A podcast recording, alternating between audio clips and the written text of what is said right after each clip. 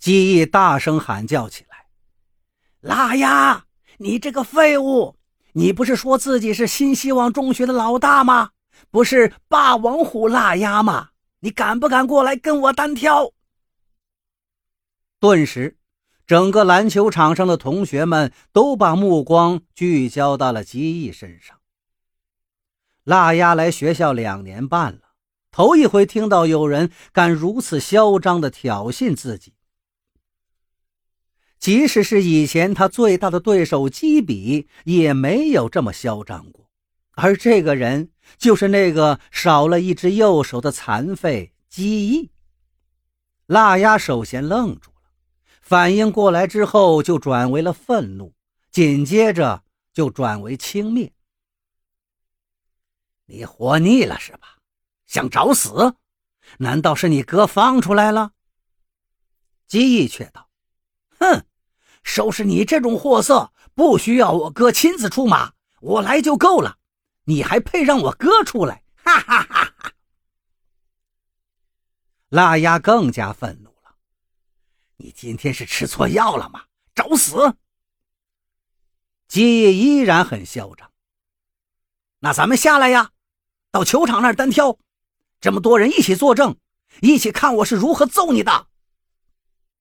腊鸭已经忍无可忍了，几天没揍你，你就不舒服是吧？好了，我成全你，你可是自找的。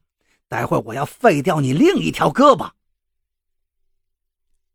篮球场上打球的同学们也都停下了，球场围满了人，整个场子中央只剩下基义跟腊鸭两个，两个人怒目对视，然后。开打了，腊鸭一脚踢在了鸡翼的肚子上，鸡翼则又幻想起了幼儿园老师，他喊叫道：“再用点力！”腊鸭愣了，但又彻底的被鸡翼这句话激怒了，他像疯狗一样冲过去一顿暴打。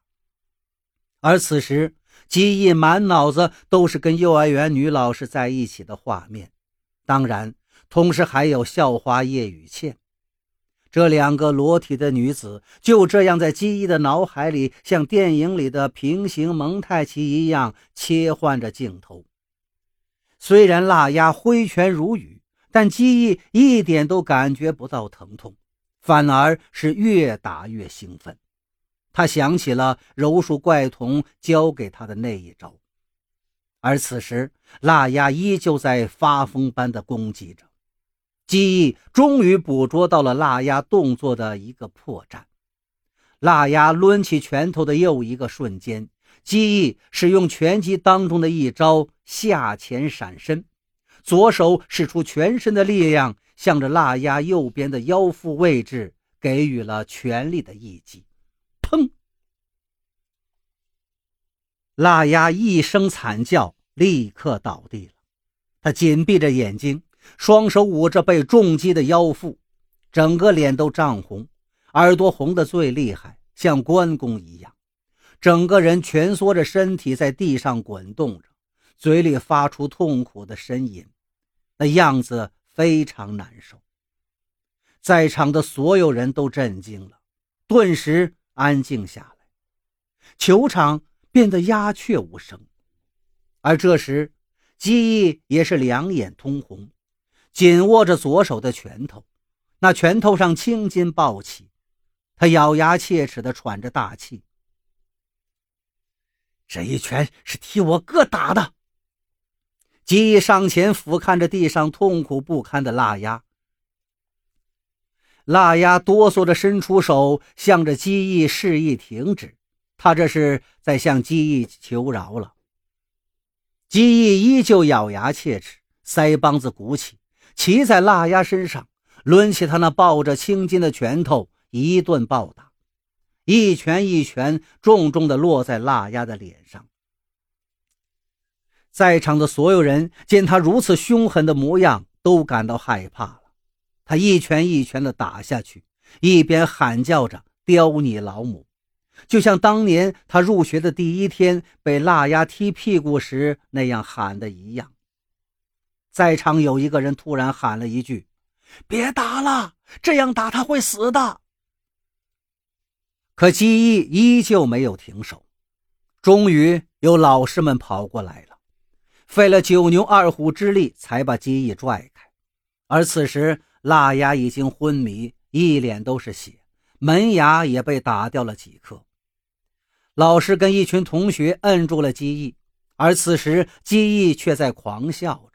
球场上空荡漾着他的笑声，那笑声怪异而恐怖。他突然说了一句：“原来打人是这么爽的。”这次打架事件，姬毅被记了大过的处分，下次再犯就得开除了。同时，腊鸭也进了医院，两个星期之后转学了。关于腊鸭转学的原因，同学们都能猜到：第一，没脸回到学校了，被那么多人围观自己被暴打；第二，他是真的害怕记忆了。而这时，记忆真的不是原来的记忆。重新建立了以前他哥的红星帮，学校里再也没有什么心中五虎。以前跟着腊鸭的小弟们，现在都加入了机翼的红星帮，机翼成了新希望中学新的王，断臂狼王龙嘉义，机翼。